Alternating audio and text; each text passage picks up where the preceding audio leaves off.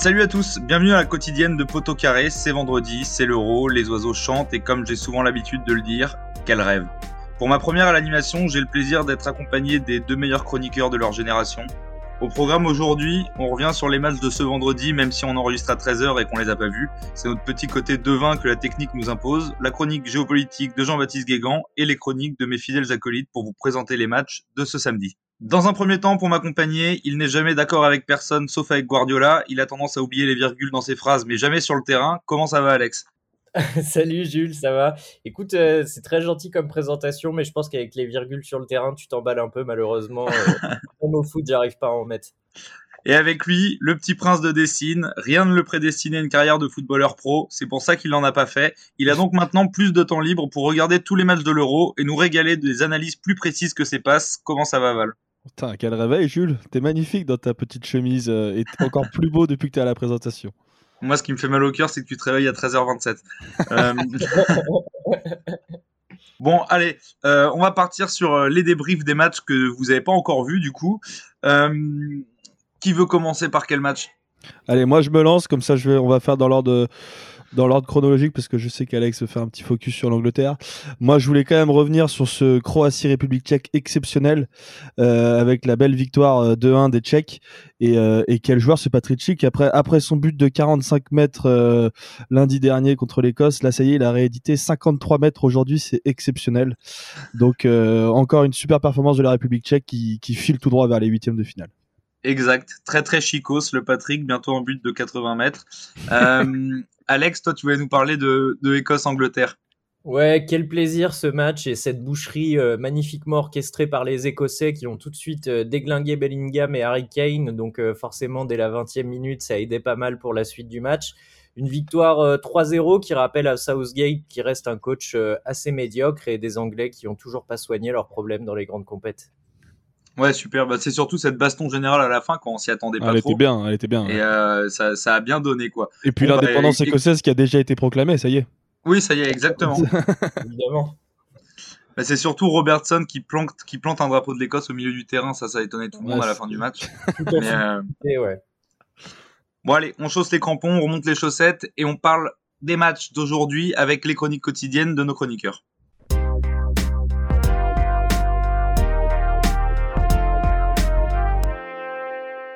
Bon Alex, France-Hongrie, les Bleus ont impressionné pour leur première tant par leur collectif que par leurs individualités. Euh, ils ont honoré vraiment leur statut de favori et c'est de ce statut-là dont tu voulais nous parler. Oui, exactement, parce que je sais pas si vous avez eu la même sensation que moi, mais pendant le match, je me disais, est-ce que vous le sentez, ce doux parfum d'invincibilité, ce sentiment de toute puissance qui fait que quand cette équipe rentre sur le terrain, la peur s'installe chez l'adversaire. Parce que oui, cette équipe fait peur, terriblement peur. C'est ça, assumer un statut de favori dans une grande compétition. C'est se sentir habité par une conviction qui dépasse la tactique. Un esprit collectif, une immense force mentale et un groupe où chaque individu est prêt à se sacrifier pour son poteau. Ces mots n'ont l'air de rien ou sonnent peut-être un peu simplistes à vos yeux. Mais alors expliquez-moi les replis défensifs hallucinants de Kylian Mbappé, qui a très rarement fait ça avec le PSG, et Karim Benzema contre l'Allemagne. Expliquez-moi le match de Pogba qui tutoie l'excellence au point de faire de Tony Kroos son jouet alors qu'il déçoit souvent avec Manchester. Expliquez-moi ces Allemands à la fin du match, sonnés, perdus, presque chaos d'impuissance.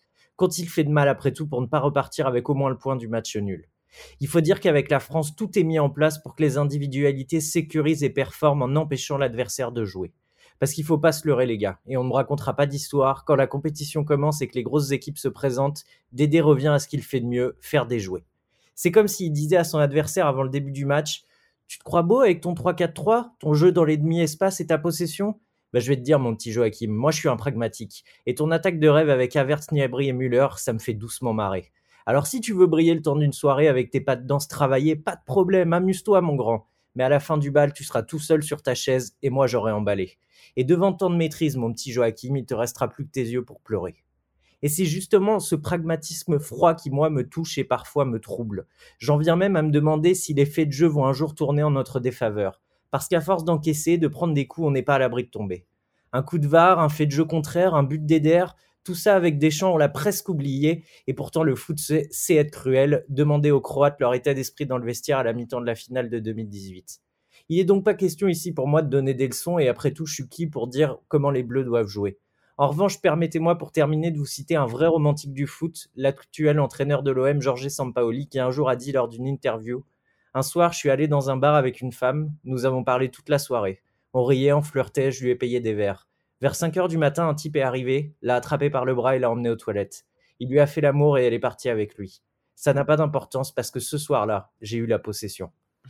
On passe d'un extrémiste à l'autre, je vous l'accorde, mais à choisir, autorisez-moi à préférer l'amour du beau à l'amour du résultat. Et s'il faut que je pleure tout seul sous ma chaise comme en 2006, au moins j'aurais ressenti une vraie émotion. Bon, bah nickel, Alex, bravo. Euh, Val, t'es d'accord, pas d'accord Et dis-nous pourquoi t'es pas d'accord. Alors, moi, je suis pas, enfin, je suis pas forcément d'accord avec ta conclusion, Alex. Le reste était très beau, mais sur la conclusion, moi, je trouve qu'il y a du très très beau dans cette équipe. Alors, c'est peut-être pas le beau que qu'on a euh, dans les standards du foot actuel, mais je trouve que dans la combativité et dans la manière de d'aller chercher des victoires et de et de jouer, je trouve qu'il y a du très très beau. Et euh, tu l'as, t'en as parlé un petit peu, mais on l'a déjà eu ce coup de ce coup de malchance euh, en 2018 avec quand on a été mené par l'Argentine et et le coup du sort, ça a été cette demi-volée de Pavard. Donc il peut absolument rien arriver à cette équipe. Absolument rien. Bon, en tout cas, Alex, bravo pour cette chronique qui était bien écrite, euh, très jolie. En revanche, bon, à un moment, tu as évoqué le but d'un joueur que je connaissais pas. ça me disait rien du tout. Un sombre attaquant qui est passé par Lille, je crois, mais on, ne reprononcera pas, reprononcera pas son nom. Ouais, non, ça me dit rien du tout. Euh, d'ailleurs, c'est dommage qu'ils aient annulé l'Euro 2016 à l'époque. Euh, du coup, on va, on va passer à notre à notre chronique euh, quotidienne de Jean-Baptiste Guégan, qu'on remercie encore et qu'on a la chance d'avoir avec nous euh, tous les jours. Et cette fois, il va nous parler des extrêmes culinaires que sont Portugal et l'Allemagne, accompagnés bien sûr de sa petite sauce géopolitique et d'une pincée de football.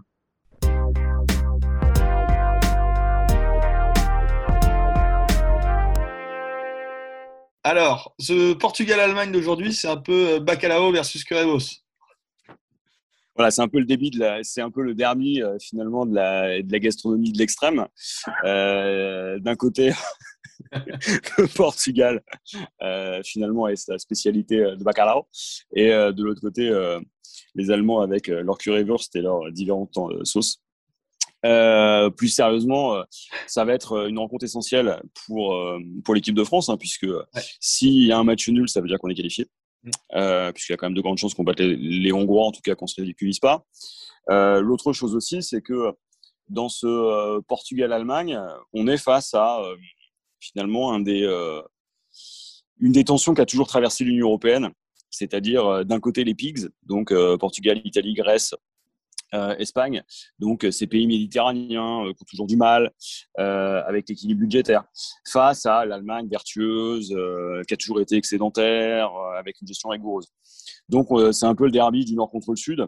C'est un peu le derby des économies cigales face aux économies fourmis.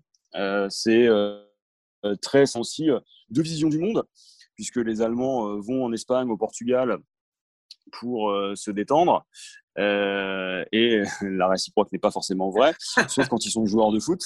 C'est-à-dire, on pense par exemple à Guerrero, euh, le latéral de Dortmund. Mm. Euh, ce qui est assez intéressant, c'est qu'on voit finalement au travers de cette opposition-là aussi les extrêmes qu'on peut avoir en Europe. Et puis, ça a été renforcé par le Covid. C'est-à-dire qu'on a eu des pays qui ont été très fortement touchés comme l'Allemagne, euh, en tout cas sur la première vague, là où le Portugal, du fait de son positionnement géographique, a été moins touché.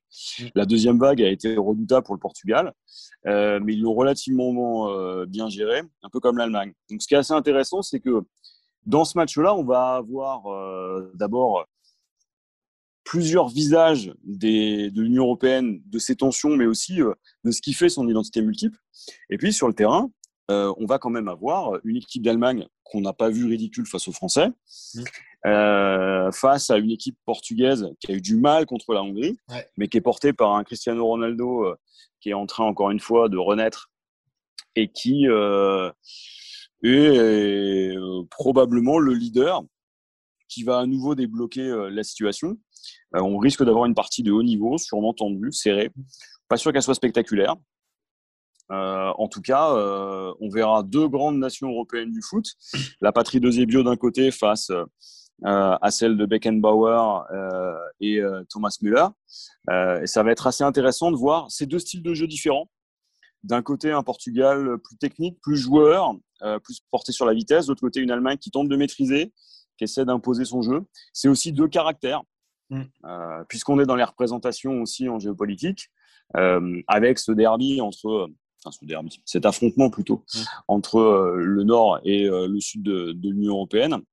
D'un côté, un football technique, un football porté sur le, sur le geste, voire sur l'envie de dépasser l'adversaire par la vitesse et, euh, et, par la technique, face à une équipe qui va être très organisée, euh, qui va plutôt pour tenter de reposer sur son collectif et qui va tenter d'impressionner là où finalement elle n'a pas été euh, si dominante que ça face au bleu.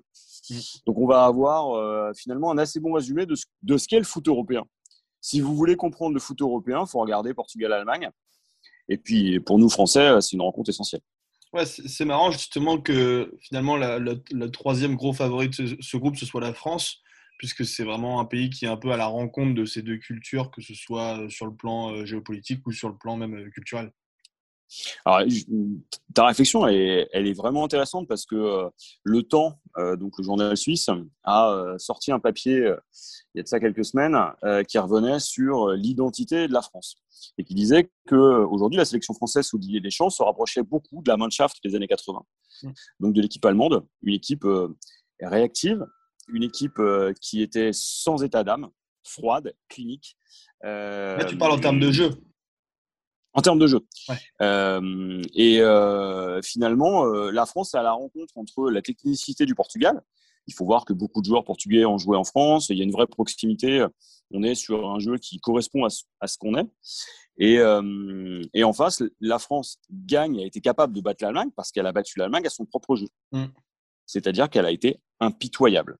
Euh, en regardant le match, moi, je pensais voir une équipe italienne des années 90, euh, mais elle a été plus que ça. Elle a maîtrisé. Et ça, c'était ce que nous imposait et ce que nous ont imposé pendant des décennies les équipes allemandes. C'est-à-dire, on a l'impression qu'on peut les battre, on a les occasions pour les battre, et puis on se fait battre. C'est marrant, parce que j'ai vu un tweet passer comme, qui disait que le football est un joueur qui se joue à 11 contre 11 et à la fin, c'est les Français qui gagnent, alors que normalement, cette expression, c'était, ça a toujours été connu pour, pour dire que. Mmh. Bah, c'était Lineker qui disait ça, hein. c'est-à-dire que les, les, Anglais ont inventé le sport, euh, enfin, ont inventé le football, les Français ont organisé les compétitions et les Allemands les gagnent. Euh, bah là, on va être exactement là-dedans. Sauf que, bon, dans l'histoire, il n'y a pas de portugais. Euh, mais c'est un assez bon résumé parce que euh, je pense que l'essence même de l'Union européenne, on l'a au travers de ce match. Mm. Et quand on est français, ce sont nos deux voisins.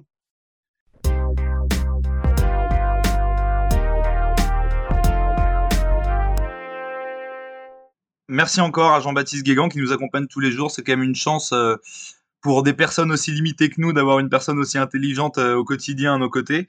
Euh, Val, France-Hongrie, Portugal-Allemagne, t'as pas peur justement de l'indigestion et que cette affiche du samedi soir Espagne-Pologne, elle soit un peu ignorée par les fans de foot? Eh ben en effet, Jules, en ce samedi partiellement ensoleillé, m'a été confiée la tâche d'essayer de vous convaincre que le match à suivre aujourd'hui était bel et bien ce Espagne-Pologne de 21h. Alors pas simple, vous me direz, surtout dans une journée où l'équipe de France joue dans un stade rempli à 93% et où le second match s'avère déjà être décisif entre le champion d'Europe en titre et une Allemagne revancharde. Et je ne vous parle même pas des derniers matchs de ces deux équipes. La Pologne a perdu son premier match en étant pitoyable dans le jeu face à une équipe de Slovaquie certes intéressante, mais tout de même sur le papier inférieur. Et l'Espagne n'a jamais réussi à trouver la faille dans un match plus que soporifique face à la Suède. Donc comment, comment vous convaincre donc que ce match sera l'un des plus palpitants de cet euro? J'ai essayé de dresser une liste d'arguments qui, je l'espère, sauront vous convaincre. Commençons donc par l'enjeu de ce match. Comme je viens de vous le dire, ces deux équipes restent sur une contre-performance lors du premier match. Et en cas de match nul, aucune de ces deux équipes ne serait encore éliminée, mais une victoire lors du dernier match serait obligatoire pour entrevoir les huitièmes de finale. Pour la Pologne et ses difficultés à faire le jeu, ça paraît difficile sur le papier d'aller chercher une victoire face à une Suède très organisée, et donc autant profiter des largesses défensives que peut laisser l'Espagne. A l'inverse, pour les Espagnols, se risquer à aller jouer une Slovaquie qui n'aura rien à perdre puisque déjà quasi qualifiée et qui défend très bien n'est pas forcément une bonne idée, surtout avec le jeu de possession qu'elle prône.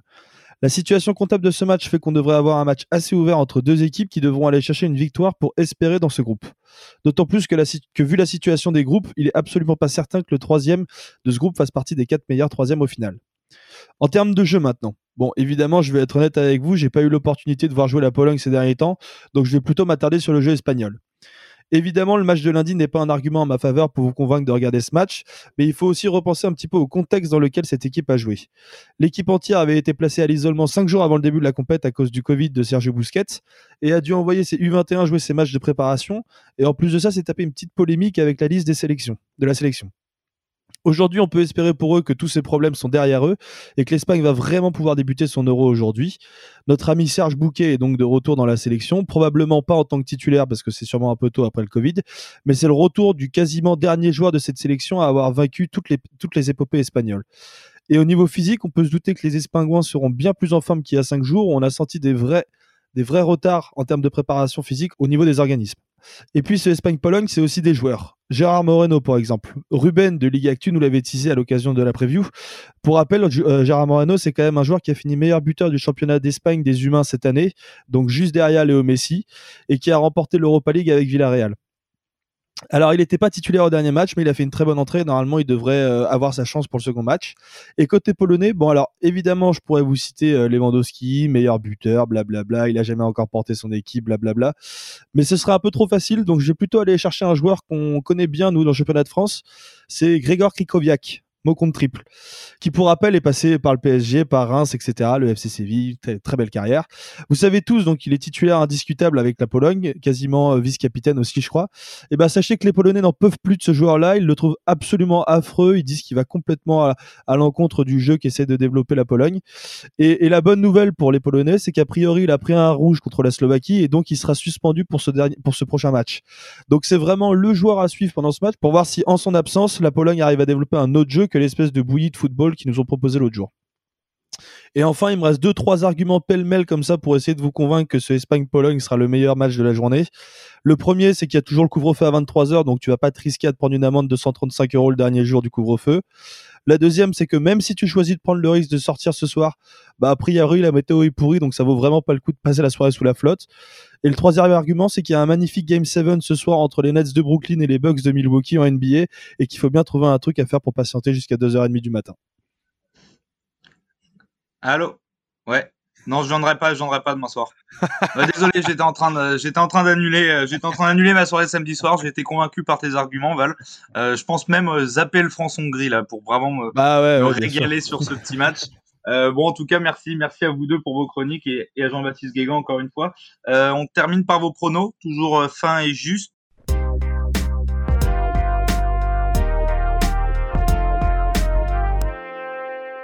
Bon, dites-nous ce qu'il faut pas faire. On commence par ce France-Hongrie. Bah, ce qu'il faut pas faire, c'est, parier sur la Hongrie. je sais pas quoi vous dire d'autre. la France. Euh, non, en vrai, il y a un vrai, il y a un vrai enjeu euh, sur ce match-là, même si on dirait pas. C'est, ça va être de voir si l'équipe de France arrive à jouer contre une équipe qui va proposer quelque chose complètement différent que contre l'Allemagne. A priori, la Hongrie aura un bloc beaucoup, un bloc beaucoup plus bas, comme on l'a vu sur le Portugal, et des opportunités aussi pour euh, pour partir en compte. Donc à voir si des joueurs comme, euh, je pense notamment à Rabiot, qui va sûrement être un des enjeux tactiques les plus importants de ce, de ce match, euh, arrive à arrive à, à, jouer dans ce dans ce type de format là. Euh, mais j'avoue que je vois quand même euh, la France au-dessus et je pense qu'on va peut-être même voir un meilleur Karim Benzema qui sûrement sera un match plus adapté à ses qualités techniques. Euh, donc je vois quand même une belle victoire de la France 2-0 sereine comme d'hab. Toi Alex, pareil? Ouais, écoute, euh, j'allais dire un peu comme Val que pour moi l'enjeu c'est de faire marquer Benzema pour qu'il rentre euh, vraiment dans sa compète. Euh, attention quand même après la victoire contre l'Allemagne et ce sentiment d'impuissance dont je parlais tout à l'heure à pas démarrer le match un peu mollement et se faire bien rentrer dans la tronche par par cette équipe. Mais oui, évidemment, victoire de la France 3-0, j'attends rien de ah moins. Oui. Ah oui, d'accord, 3-0, c'est-à-dire que on joue pas bien mais on marque beaucoup de buts.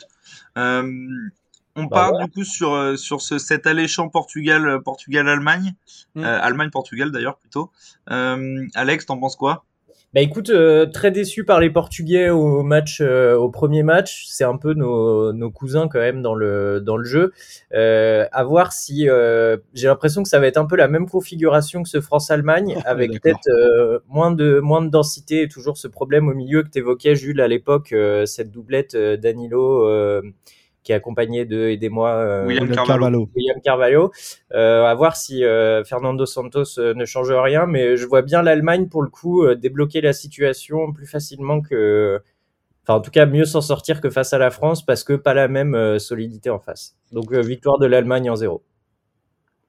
Val bah moi je suis complètement d'accord avec Alex. Je pense qu'on va avoir deux. En fait, je pense qu'on va revivre exactement ce qu'on a vécu à la première journée avec euh, des matchs différents. C'est-à-dire que la France va galérer contre la Hongrie mais va s'imposer comme le Portugal l'a fait avec un score assez large. Et, euh, et le Portugal va poser énormément de problèmes à l'Allemagne mais à la grande différence que euh, ils ont pas N'Golo Kanté et Paul Pogba au milieu et qu'ils ont William Carvalho et Danilo Pereira et que ça, ça, ça va, ça va être le, un peu le, truc qui va changer, qui va faire la différence par rapport au match France-Allemagne et qui va du coup permettre aux Allemands de s'imposer 1 euh, ou 2-0 comme, comme l'a dit Alex. Ok, donc on, on mise pas sur le facteur, le facteur X euh, Cristiano, euh, qui pas de masterclass. et donc on arrive au match le plus attendu de cette journée, ce fameux, ce fameux Espagne-Pologne. Qu'est-ce qu'on en pense du coup, Val, maintenant que tu nous l'as résumé? 0-0, ça va être chiant. c'est vraiment dur à prédire. Euh, j'espère que, j'espère pour les Espagnols qui vont réussir à, se relancer et qui seront un petit peu plus au point physiquement.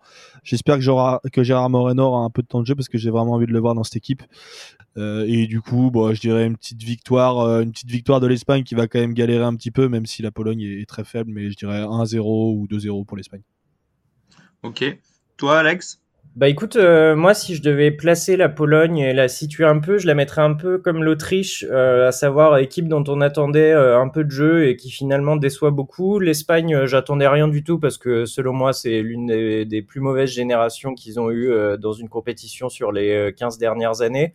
Donc écoute, ouais, petit match nul, un partout, 2-2, un truc avec des buts quoi. Mais mais pas, pas de, je vois je vois pas une équipe se détacher plus que nous tout à fait, tout à fait risqué comme prono. Ça marche. Bon bah les gars, euh, en tout cas merci beaucoup de m'avoir accompagné pour cette, Bravo pour cette, première, euh, cette première animation pour ma part. Et du coup on vous dit à demain pour une nouvelle quotidienne. Merci de nous écouter. N'hésitez pas à partager. À plus.